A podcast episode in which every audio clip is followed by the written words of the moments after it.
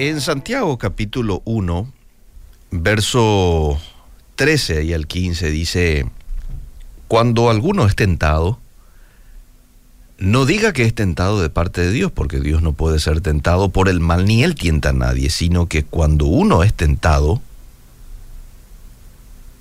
cuando de su propia concupiscencia es atraído y seducido, entonces la concupiscencia, después que ha concebido, da a luz el pecado y el pecado siendo consumado da a luz la muerte.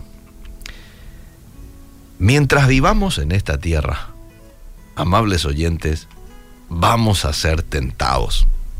Aunque los tipos de tentación y su poder sobre nosotros van a cambiar con el tiempo. Nunca vamos a ser tan maduros o, o tan espirituales como para volvernos inmunes. ¿Mm?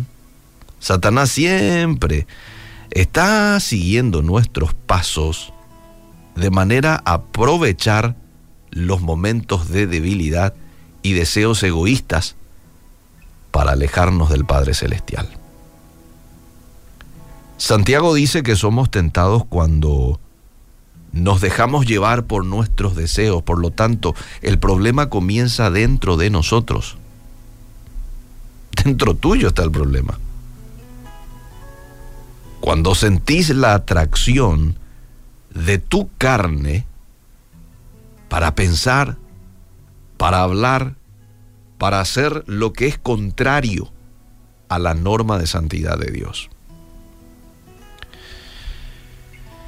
El ser tentado no es pecado, ¿eh? No es pecado el ser tentado. Ceder a esta, a esta tentación, darle mayor lugar del que deberíamos de darle a un pensamiento, a una mirada, a una acción, eso ya me está conduciendo al pecado. Cuando nos detenemos en un pensamiento tentador, la idea se afianza en nuestra mente y en nuestros deseos. Al darle más atención, el deseo entonces va a crecer hasta que haya que tomar la decisión sobre si actuar o no.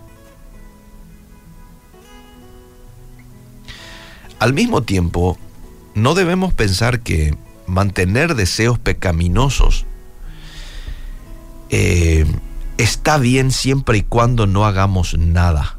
No. El Señor Jesús refutó esta idea en el Sermón del Monte cuando amplió los mandamientos de la ley para incluir no solo acciones, sino también incluir actitudes del corazón. Mateo capítulo 5, verso 21 cualquier cosa que no sea la norma de santidad de Dios, no es su voluntad para nosotros.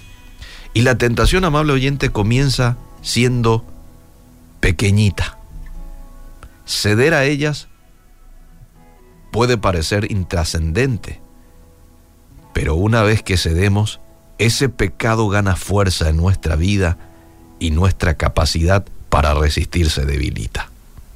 Así es como ocurre de que una tentación llega a apartar totalmente a una persona del camino correcto. Puede parecer que no haya manera de salir de esta espiral descendente, pero Dios nos ha dado una manera de escapar si decidimos buscar su ayuda. ¿Mm? ¿Cómo hoy yo puedo lidiar con la tentación? Bueno, si el problema está en mí, el problema nace de mí, entonces, ¿qué mejor que decirle al Espíritu Santo, Señor, vive a través de mí?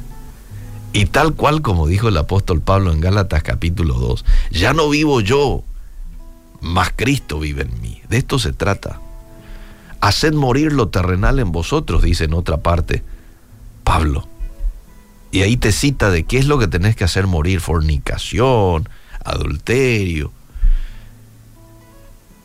y cada uno de los pecados que allí cita.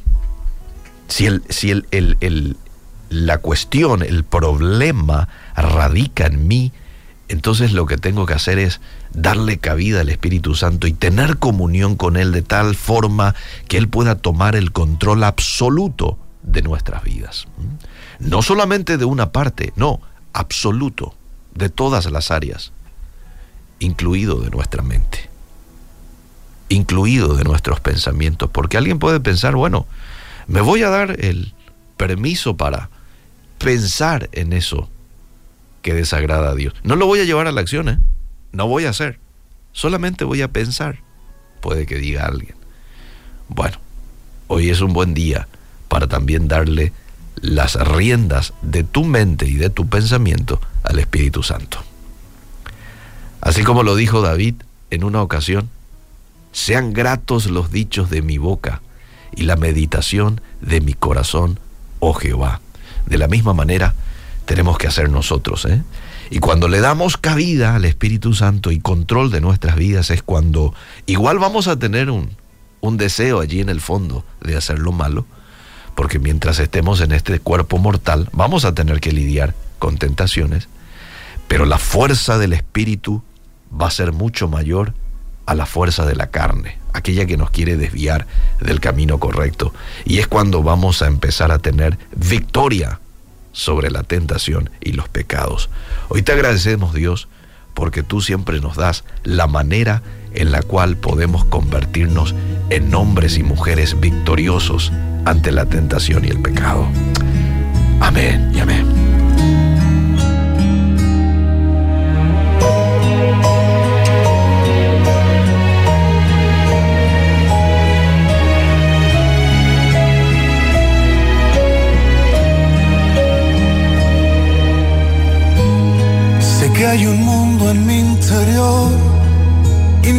a los demás que requieren mi atención. Y cuando el ruido se apagó, me susurra, cuídame, no me debes descuidar. Me hace vulnerable su presencia, me conecta con mi esencia